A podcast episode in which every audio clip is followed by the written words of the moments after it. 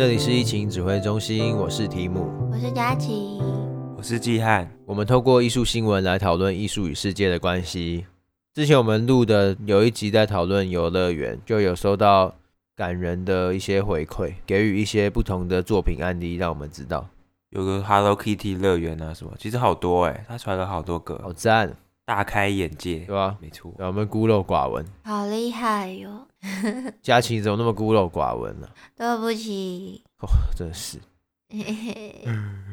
哦，我怎么这么孤陋寡闻？哦，真的是，呃，哎，重点是你说你有一个你知道的作品，但是你没有想到，对啊，好夸张哦！我就真的是都不知道啊。那、啊、我们是真的孤陋寡闻、而且那一集我们开头新闻不是在讲环球乐园的任天堂乐园嘛？马里奥乐园，任天堂乐园。你有看那个影片？那个影片真的好夸张哦！你以为那个是游戏的画面，但是那个是实拍的、哦，对啊，那实拍的、啊，想去吗？对啊，它空中会浮着一个很大的那个金币，对啊，那想去的话，今天大家要听到这一集的最后哦，啊、因为我们没有啊，没东西。那我们要抽机票之类的，现在机票应该不贵吧？我们要抽一些，抽两名观众，观众可以得到我们看到那篇新闻的网址哦。不需要啦。哦，好吧，那算了。好想好想抽、哦，呃，那不传了啊，不要算了。的确是嘛，自己查就有了。好啊，那算了啊，那就那就讲开头新闻啊。哦，这么突然，好、哦。好，那我们先预备一下，来，三、二、一。好，那我们开始讲开头新闻。斯洛伐克艺术家运用六万只蜜蜂，耗时两年打造出埃及皇后纳芙蒂蒂的半身像。可以想象，平常在蜂箱里那一片片金黄色的蜂巢被蜜蜂构筑成人头雕像的样子。他的作品结果非常的吸睛。你有看到图片吗？好夸张哦！我有看到，而且原本会以为是平面的就已经很厉害，它竟然是立体的雕塑，还原度很高哎。嗯。但是他有先用骨架啦，就是还是有，不是什么训练蜜蜂看着图片做雕塑那个形状，它是有像做灯笼一样，先有一些蛮简单的骨架，然后那蜜蜂再沿着骨架把那个巢盖出来。而且重点是那个蜂窝，就是他们蜜蜂接下来就一直有在那边生活，不是吗？对啊，不过它其实重做很多次，因为毕竟。他还是不能完全的什么脑波控制蜜蜂，所以他们其实失败过很多次，最后才终于成功，真的是那个雕像的样子。我有看过是直接用训练的方式让蜜蜂他们组出的巢是英文字母，哎，嗯，我也好像有印象，可能这个有点太复杂了吧？因为我我看到英文字母的是平面的嘛，对啊，嗯，然后这个是雕塑的，它上一件。我看到的作品，它是它是蜜蜂弄出了一个茶壶，蛮大的，也感觉跟现在这个差不多大，也是立体的。OK 啊，所以我们这一集就是要来讨论生物艺术。感觉这几年常常听到生物艺术这个词，因为生物艺术这个东西已经好久了，其实，嗯，快要一百年嘞，那么久，一百年。就我最早可以想到的是，一九二八年发现青霉素的苏格兰生物学家，然后他同时也是药学家，叫做亚历山大·弗莱明 （Alexander Fleming）。啊，其实大多数人都不知道他是谁啦，只是他其实超厉害的。就是你们知道，因为青霉素的发现导致的一项拯救人类的发明吗？什么东西？抗生素嘛，我记得好像是那个成分。对，就是抗生素。然后他因为这项发现，还有后续的研究，就获得了诺贝尔生理医学奖。他跟他的伙伴们啦。啊，哦，要是有人青霉素比较陌生，你们一定有听过盘尼西林。我记得早期电影都会翻这个。嗯，那我觉得真的蛮扯的，因为抗生素直接让人类的平均寿命增加十五年左右，我觉得很夸张。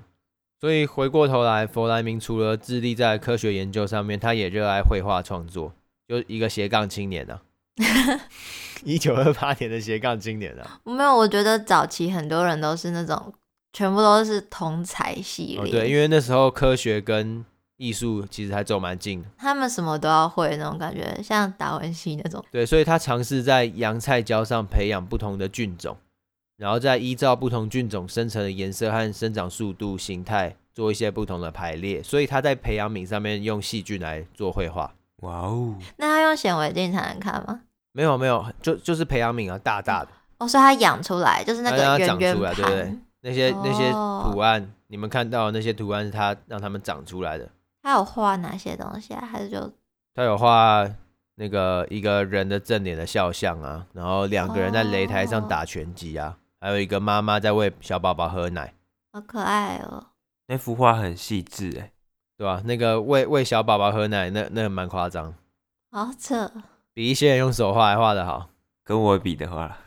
是真的好太多了，对，所以我最早可以想到的是一九二八年，所以我刚刚才说已经快要一百年了，真的耶！不知道一百年的时候会不会有纪念之类的？一百年就把人类排列成那个图案，这样。什么青霉素发现百年纪念之类的，应该会有吧？就是 Google 的那个搜寻引擎上面会有那个图案，就是有小游戏。不过通常应该是百年名旦才有。他那个发发现百年不知道会不会有，不过我觉得也是蛮有高度可能会有。接着是一九三六年，有一档纽约现代艺术博物馆名为史泰清式翠雀花的展览，然后摄影师爱德华史泰清呢，他展出了一系列的摄影作品，画面中就呈现了非常多杂交育种的翠雀花。然后这个摄影展览呢，他们在开展的时候，美术馆还在新闻稿的时候强调说。就是为了避免误会，就是强调这个展览展出的这些作品呢，并不是绘画，也不是摄影作品，就是不是这些为主题，就是这些花本身，花的本人啊。对对，为什么要这样强调？就是因为大家会以为他只是在展示一些漂亮的花的摄影，可是重点其实是这个摄影师呢，他就是有在后续的访问提到说，当遗传学运用于植物育种时。就是一种艺术创作，那这种方法的终极目的是创造审美的吸引力，所以他在进行艺术创作的时候呢，并不是用文字或者色彩，而是选择那种基因，然后跟基因一起做力量搏斗，打破这些近亲繁殖惯性的创作，所以就创造出了新的植物、新的一些样态。他就把这些变成他的作品，然后再把它拍下来。哦，所以他就是对花做基因改造嘛，他去控制花要长得怎么样。对，他对花做基因改造，然后把它拍下来，然后以摄影的形式呈现给大家看。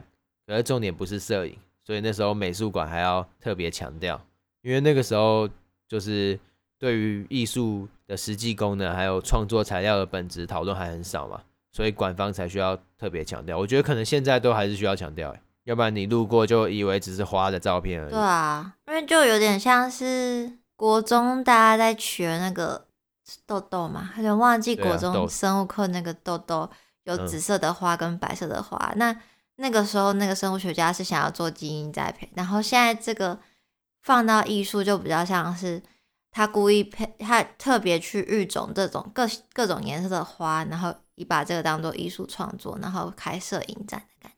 对，所以这个一九三六年的爱德华史泰清的作品，跟刚刚提到的青霉素就不一样了。刚刚那个只是把生物艺术作为媒材，作为有点像作为颜料在使用。可是现在一九三六年的这个生物艺术的案例，已经开始有更多像是生物本身的机制，作为一种形式来出发的一种作品了。然后再接下来就已经开始开展到一九五零和一九七零年。那这个时候就是艺术爆发年年代，就是有很多我们知道的独立艺术运动，有很多大家觉得很奇怪的作品的那个年代，像是偶发艺术，还有 Fluxus。好，那举几个大家可能直接知道的这个年代的作品，就是那个四分三十三秒嘛。嗯，大家应该都知道，就 John Cage 的那个作品。那我今天要讲的不是，因为今天要讲的是跟生物艺术相关的主题，所以一九五零到一九七零年呢。我找了几个我觉得蛮具有代表性的，就是第一个是雅尼斯库奈里斯，他在一九六九年呢，直接展出了一堆马，就在美术馆里面直接把马摆出来放在那边。啊，有有绑起来吗？还是就让他们乱跑？就绑着就放在那，就给大家看。好可怜。他这个艺术家是贫穷艺术的，就是他的他都是做做这类的，就是直接让他直视这些事情的那种艺术家。因为走进美术馆，然后。整层楼都是像马厩一样，马就在那边，你就想象那些去观看艺术的，就比较圣经地位都比较高啊。那他那件作品主要想要讲什么？这个作品当初评价蛮两极的，支持者会觉得把活体引进艺术的领域里面，让艺术变得更宽广。不过不支持的人呢，会觉得马在展场里面大小便等等，都摧毁了艺术的神圣性。可是这就是贫穷艺术常常使用的手法。我以为，因为以现代的观点，感觉就是只有比较高阶的人士，社经地位比较高，才会比较常看到马。哎，你说的很对，不过时代不一样，所以整个时空都不一样了啦。了解。然后再来就是一个，又是那个疫情指挥中心的常客。就是 Joseph Boyce，乔瑟夫·博伊斯又出现了。耶他在一九七四年有一个行为艺术的作品，叫做《I Like America and America Likes Me》，我爱美国，美国爱我的作品。然后他当中呢，就是把自己跟一只土狼关在一个房间里面，然后跟他一起生活。然后这个作品就是要反映美国当时面对越战和主义对立的对峙状态，所以他就把他自己跟一只土狼关在里面，然后他把自己包紧紧的，这样，因为会也是有点怕。好扯哦。好危险的感觉。你就现在已经可以发现，这些生物艺术已经跟刚刚有越来越多的差异，就更多的是更深的讨论，还有这种本身核心的机制的这种讨论。嗯啊，如果大家忘记 Joseph Beuys 是谁，就是之前我们说那个灯泡插在柠檬上面的那个。呃，对对对，就是他。对，然后今年是他的百年诞辰。哦，所以他这是第三次出现。他在跟艾薇薇角逐，还有那个 Banksy，他们都在角逐疫情指挥中心的荣誉公民，很 难赢 Banksy 吧？再来下一个是很常进行艺术体制批判的艺术家，叫做汉斯哈克，他的名字 Hans Hack，骇客，天生的骇客。他的作品就是把生物跟环境这种生态系这种系统呢，直接放到创作里面。听不懂，听不懂啊？我直接讲一个例子，大家就听得懂。听起来很像在做社会学的研究。对对对，其实其实是哦。可是因为社会就是人类社会就是由人类这种生物构成的嘛。哦。所以很广泛来说，在那个时期，这些也可以纳入生物艺术的范畴里。了解。所以他的一个经典的作品是调查系列，他就设计了一组问卷，然后来观展的观众就要写这个问卷。有点像田野调查，用现在的名词来看的话，所以他就会讨论艺文消费在纽约中已经是少数种族、政治团体以及经济优势阶级的消遣活动。然后再来就是他放了一张地图在那个展场里面，让观众过来把自己出生的地方跟现在住的地方圈起来。哦，用不同颜色圈起来，感觉会像那个人口密集图一样。对对对，然后这个作品到了观展那一天的时候，就会发现有一个地方都没人住，然后那个没地方没人住就中央公园嘛，因为是纽约的地图嘛。对啊。然后另另一部分就是会直接看到一个分水岭，是第五大道美术馆作为一个区隔线，以上都没有都没有人住在那边，就是来看这个展览的全都是社经地位比较高的人，所以这个地图直接变成一个社经阶级地图，而且是用观众把它画出来的。对，就是一个嗯，一个借力使力，蛮聪明的。我觉得还蛮传奇的，就是他的作品在当年被美术馆拒绝展览。嗯，那他他怎么请大家来画点点的？那个可能是之后，这就是系列作品嘛。我说的是其中一次哦，这个系列的其中某几件作品，因为馆方就是跟他说，他这个作品是在碰撞政治社会议题，而且他动机不纯。就跟艺术无关，所以不能在美术馆展出。呃，只是他就是在批判这件事情，哎，这应该超级有关的吧？他们因为就跟既得利益者互相抵触到，所以他们就觉得他动机不纯了。啊，好吧，不是要改变改变政策方向吗？也不是，所以这个时期的创作发展，有些放到我们现在都还是觉得非常前卫。只是不不会被拒展而已，可能还是会展啊，就是啊，可能还是会被什么议员，然后说什么 破坏人民的感情。从我刚刚讲的案例到现在，生物艺术这个词都还没有出现。生物艺术这个词要出现，要要一直到一九九七年。恭喜两位出生了，出生了，耶，出生了。你们跟生物艺术这个词是同年出生的，就一九九七年，艺术家爱德华多卡茨在他的作品《时间胶囊》里面第一次提出了生物艺术这个词。所以后来相关的理论还有评论者才开始沿用这个词汇，来指称这种透过活体组织、细菌、生物体与生命过程作为艺术创作的这种艺术类型。他这样这时候提出的时候，应该是把以前很多别人做过作品，那时候还没有被定义的时候，都囊括进来了吧？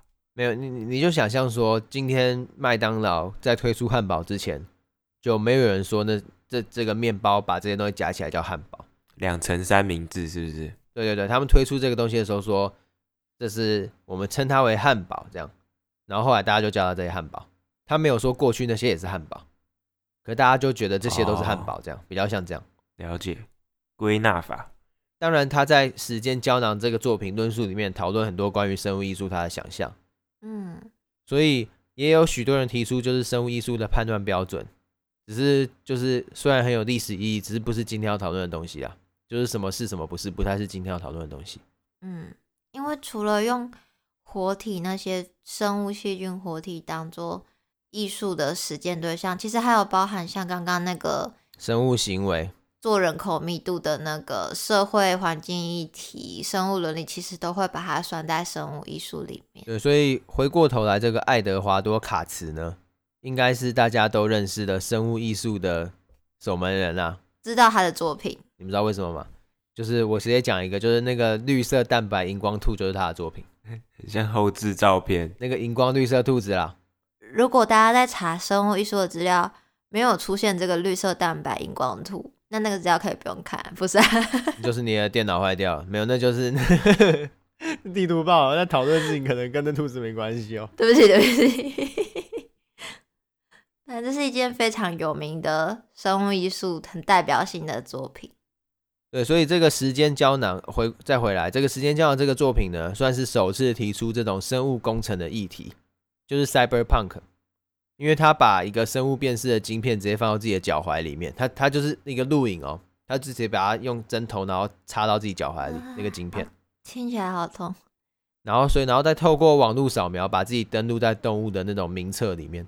哦，像宠物那样，宠物都要打晶片。对对对，那他认为当代科技的发展趋势会渐渐把身体视为电脑的延伸装置，所以这种生物晶片网络登录就是会把生物资讯进行压缩，超级后人类。那那时候，一九九七年就已经也在想这些事，对吧？一九九七年啊，就你们出生的时候，他也把自己登录了，耶 他再登录一次，因为他这种登录，他就会开始在思考说，人类的存在就是开始是不是变数位化，然后是不是就可以扩散？嗯，那人的身体的界限，这些这些问题，在这个作品开始直接被爆炸性的开始讨论，成为科技人，物理上的、啊、物理上的科技人。这边就是生物艺术的一些脉络，跟大家分享。嗯、啊，算是对生物艺术的那整个比较知道在干嘛了。光速的脉络，嗯，超级光速。如果真的有人不知道绿色蛋白荧光兔是什么，就是他们基因改造一只兔子，它平常看到是白色的，但是它因为它里面有荧光绿色的荧光的基因在里面了，所以。在某些特殊的光照射之下，你会发现它发绿光，就像有些家里的夜光玩具一样，对，夜光玩具那样，就是一只绿色蛋白荧光兔这样。那除了刚刚说的那些跟生物艺术有关的历史脉络，跟大家讲一下。嗯，近年来应该不是，已经不是近年了，已经已经十几年了，就是在生物艺术发展比较。活跃的国家就是在荷兰。那荷兰在二零零五年的时候，有成就已经成立了艺术与基因中心。他们就已经是在那时候就想要集结艺术家、基因学家等，然后来发展跟基因学相关的艺术，这样就非常早就有成立这个东西了。那为什么一个国家会主动想要成立这种东西？这种前瞻的思考也是。不科学。嗯，他们有点像是在就是那个其中一间大学他们成立的。我知道啊，很多都是先从大学然后成立，然后就开始变成国家开始在培育的啊。不过荷兰本身对艺术家就非常的友善诶。我在查资料的时候就发现，很多欧洲的艺术家都会特地跑去荷兰，因为他们有非常多艺术相关的补助可以申请，而且他们。不会要求你要拿出一个成果，比较偏向他们给你这笔钱，希望你去创新，而且他们的创新是连设计、建筑这些感觉比较商业类的，他们都会跟你说，我们给你这笔钱就是要你去做那种创新的突破，就蛮开放的国家，我觉得。只是没有，我还我是本人没有去过，所以我也不知道到底实际的情况是怎样。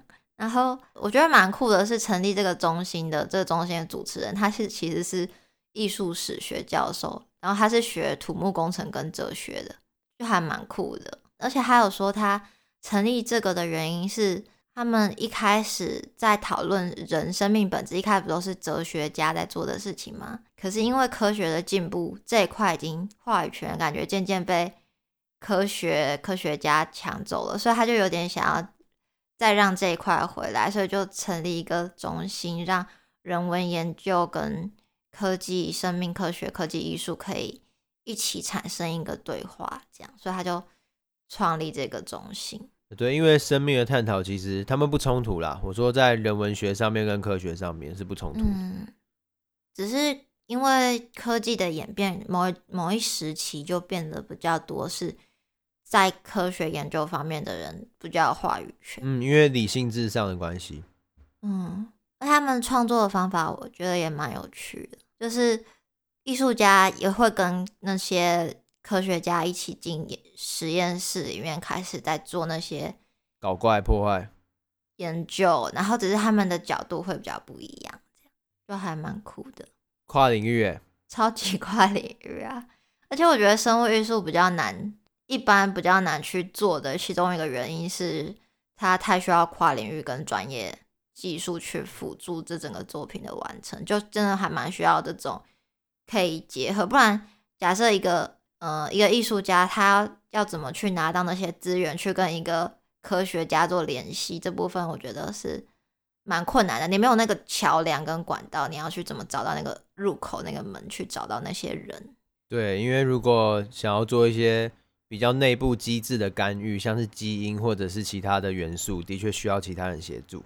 对啊，就像现在要你做出那个荧光兔子，你可能也没有办法直接做出来。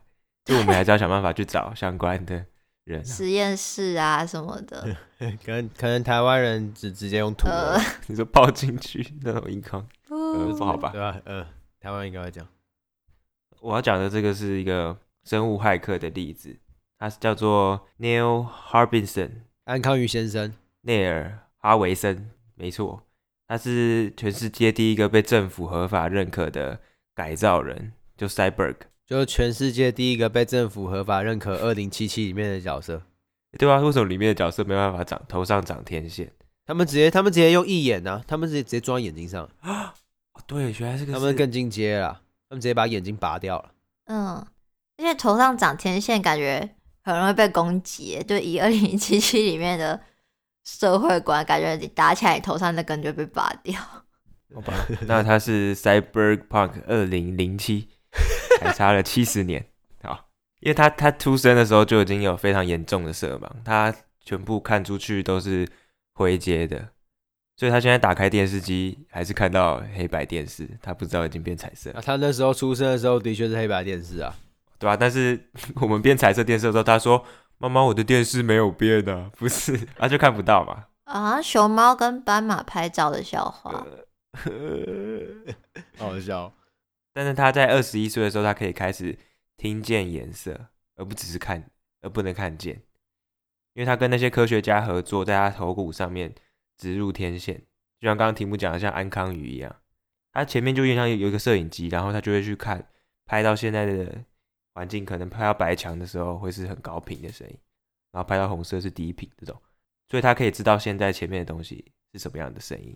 那我有一个问题想问呢、欸，哎，就是那他还是终究是怎么跟人家沟通说他看的那个红色是那个红色啊？哎，他要用背的吧？我记得。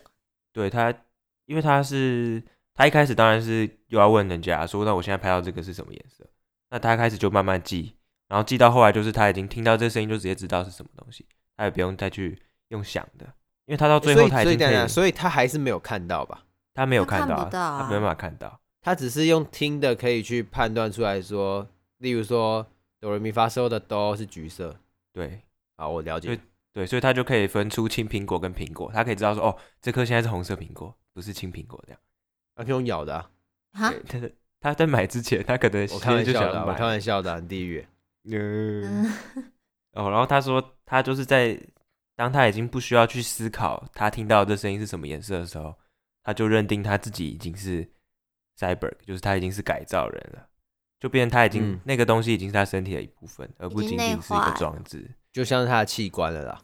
就像可能有人戴助听器，那最后他就已经觉得那是他身体的一部分。然后当他只有有这个认知的时候，只是世界还没有认同他这样，所以他在办护照的时候，他拍照他就想要照他现在生活的这个样子，所以照片也就会看到他戴着耳机，还有戴着刚刚讲的那个像安康宇的他的装置。那应该是全世界少数证件照还可以戴着耳机的人吧？对吧、啊？他也是说服了很久啊，就最后说这就是其实是我的器官。那能通过也是间接承认他是合法的改造人。嗯，哦，好想听听看他听到的东西哦。有啊，他网络上有他的，他有 TED 的演讲。那在演讲的时候就会播，他就拿出他口袋的一个，口袋里面有很多色票，有点像色票的东西。嗯，他就拿起来，然后拿来扫描播出来，对对，拿来扫描听，嗯，哦，这个是紫色什么的。哦，他就是用记的啦，他等于是用记的来辨认这些颜色。嗯，我们一开始在学乐理也是用背的啊。嗯，有点像这种感觉，因为你刚才举例哆来咪发嗦，我们一开始会知道那个意念都，也就是背起来的，他已经把颜色背起来了。那老实说，他他是蛮需要绝对音感或者是对声音的一些记忆耶。但因为这种通常有某些部分有缺陷的人，他在另外一方面就会特别的强吧，所以他可能在对声音方面就会比较敏锐一点。还是那个仪器可以直接直接跟他说啊？感觉像蝙蝠一样，不 行，色 好色票哦。Hashtag FF 七七六六，直接把那个六码色票念出来，好没有情感哦。所以，因为他说，所以那些真的就是像一段旋律这样。有没有就是不同频率的那种？你就你在听纯的频率多少？哔哔，我说像那个摩斯密，不是摩斯密，不是，就是我们刚刚那样举例的哔哔不哦。呃，但它可能是持续的，是 B 这样子，这样，嗯，哦，它可以分辨三百六十种这种声音，太屌了吧？对啊，所以我觉得很夸张啊。他就过了八年了，他每天都听，哎，这是无时无刻都在听，哎，鬼之记忆力，无时无刻都在听，也是蛮累，很累耶。然后他也是，他也是蛮狂的，他就说，他觉得三百六十种不够，他开始想听一些人类眼睛看不到的，像是红外线跟紫外线，所以他把他仪器放微波炉里面这样。哎，不是这样讲，应该是这周他改装那个可能有红外线接收跟紫外线接收，所以，嗯、所以他说他只要出门的时候，出门之前他就往外面一看，然后紫外线的那个声音如果很强的话，就知道哦，那今天不适合出门，会被晒伤。哦，他他比一般人还能够感受到紫外线，因为有转化成城市的声音，这样，对啊，他就会意识到，所以他可能会涂很厚的防晒乳再出门这样，啊，就蛮蛮好用的，好强哦，我也觉得很赞。然后，所以他接下来又做我觉得更厉害的作品，就是叫做 Solar Crown 太阳之冠，因为就印象他他头上戴了一个头带，然后他头带会改变温度，像可能中午十二点的时候，你的是正前方额头那边会热热的，因为像时钟啦，放一个时钟这样，然后所以可能是诶三点的时候，你就会觉得右边的右边耳朵上面那边太阳穴有点热热的。这样子，所以他就会靠这个来知道现在的时间，因为他是色盲，他可能没办法直接说哦，现在天很亮，然后现在天黑了，怎么样？要不看时钟是不是啊？呃，他想要多一个感知啊。哦，好，就像你会说啊，紫外线我不就看现在天气哦，说不宜出门，那个紫外线指数是多少？只是他就是想要不需要靠手机这样，就是他自己身体改造，嗯，就像那种科幻作品里面的那种机器人一样。他们都可以自己知道。他他这个目标蛮蛮远大的啊，他就是说，你这样就可以让自己产生对时间的错觉。你说习惯那个机制之后，对，他习惯之后，他就可以改变它，可能频率，它旋转的频率不是变一天了，他就慢慢改，可能半天他就以为是一天了，那他就比别人多两倍的时间。所以他他会以为自己已经可能一百五十岁的时候，其实他身体年龄才是七十岁。只是他当然是，如果他旁边没有其他朋友的话。所以他他就做事变很快，这样洗碗洗很快，然后嗯嗯嗯，然后应该觉得什么时候都变超快吧，就像把时钟调两倍速那种感觉，嗯、对吧、啊？我觉得也是蛮厉害的。现在是不是还没有时钟可以把时钟调两倍速？你说我们平常在用的时钟吗？嗯，对啊，因为不需要啊。对哦。你在问这什么问题啊？坏掉了，那老会跟老板说我要换一个啦。老板，我要的时钟要可以调两倍速哦。他说：“那你要干嘛？你要 你要干嘛？你要干嘛？” 我不知道。嗯，还是你要左转左转那个身心科挂号？你偷懒的时候就就会以为啊，惨了，马上就时间就没有了，就要赶快做事。这种是多蠢，自己买的还会被自己骗，就是习惯啊，跟他说的一样没。习惯之后就就以为是真的。啊，再下次去找找看啊，买给你了。啊，是。他其实就是在鼓励大家要去感知这样自己从来没有感知过的东西，突破这些框架了。嗯，对啊，因为他还讲个，他有讲一个类似他的名言吧，就说你的知识都是来自于你所见所闻。那如果你已经去看那些你不曾感知过的东西的话，你就会增加你的智慧。对，可是实际上这件事情是有很大的困难，对吧？对，因为我们的本身的感官就是有限制的。嗯。所以他一开始他是成立了一个赛博格的基金会，就是在帮助那些可能像他原本天生有些有些缺陷，那他们就是他会辅助他们，给他们资金的协助啊，或是一些医院相关的东西协助，有一些仪器的辅助，对吧、啊？让大家都可以鼓励大家都可以这样子突破自己的感知或是一些一些想象，可以不只有现在这样子一般器官的东西，就成立安康鱼家族。呃，又不是每个人都需要那个，哎、不过我觉得说不定有得新冠肺炎的可以用，哎，他们不是吃东西没味道吗？说不定之后那个安康鱼也可以扫描食物，然后用脑波告诉你现在这个是什么味道。反正现在一堆人味觉都没了，哎、真的，至少可以说一些提醒吧，就是有些东西味觉是一种让人类提醒自己不要吞下去，就是味道太重或者什么，可以。做一些预防，很酷，像任天堂的那个卡夹，嗯哦，防止小孩子吃。讲了人体改造的部分，来提一下，比较不算是人体改造，是改造别别种东西的生物艺术的例子。好了，这个应该有些人有听过，就是一九年台湾艺术家顾广义的虎边计划，他也是在台湾做生物艺术蛮有名的艺术家。那他这个一九年的作品是他。在荷兰念研究所的毕业制作，他的出发点蛮特别。他一开始不是要讨论生物艺术这件事情，他是想要在讨论传统文化跟生态保育这件事。因为你们知道，华人汉方不是会有一些什么吃什么补什么啊，什么熊掌啊，什么吃脑补脑啊，对啊，吃脑补脑，什么胆的什么之类的。然后，可是这些又跟一些生态保有关系。像如果大家就一直都吃熊掌的话，那那就不能拿到鱼啊！才不是，那这样有一些保育类的熊会灭 绝。有点像象牙吧，有点像象牙啦。呃，像象牙各种。然后他这次拿来当主题的是虎鞭，因为中国的那种中医药方就说虎鞭可以壮阳。然后他就和中医师跟很多生物科学家合作，就在未来的想象中，就把很多跟壮阳有关系的动物，就什么老虎啊、牡蛎呀、啊，就是牡蛎是什么？牡蛎的台语是什么？突然，鹅啊，蛤蟆，呃，鹅啊，鹅啊，鹅啊，然后章鱼，哦，章鱼是日本，也有说章鱼可以壮阳，这些。有的没有的跟壮阳有关的基因，就把它们全部都合在一个细胞里面，然后医生就用组织培养的方式把它模拟制造出来。然后他展览的时候就是用 3D 列印，就是可是它不是单纯的那种我们平常在印的那种塑胶材质 3D 列印，它是有用。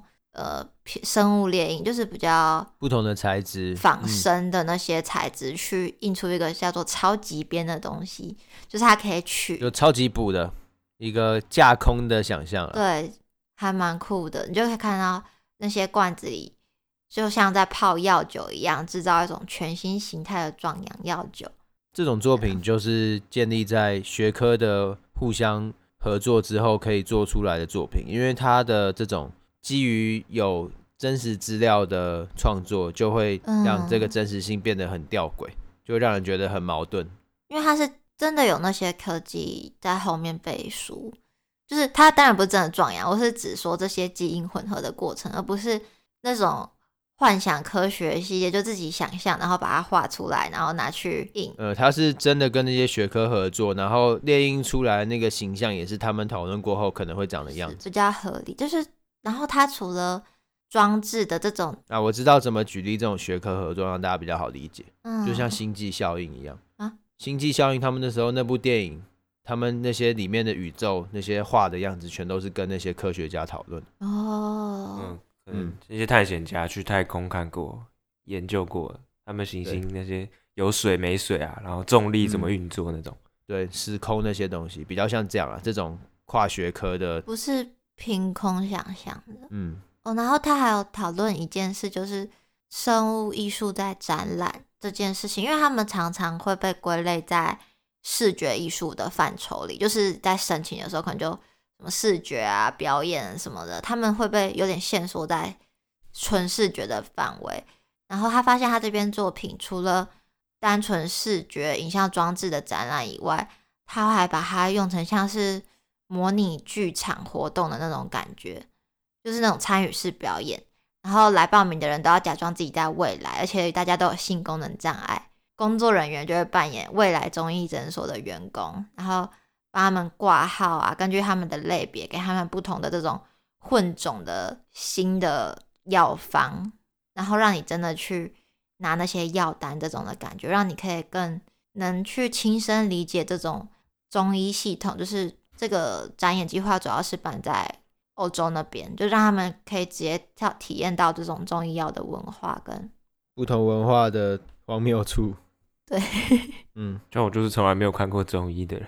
我我们今天不是说中，我们今天不是要说中医没有用哦，不是，嗯，因为他的这个领域也是他不需要这种传统文化，他是觉得这种文化消失是比较偏，我觉得感觉起来是比较偏可惜，就是他希望可以找到平衡。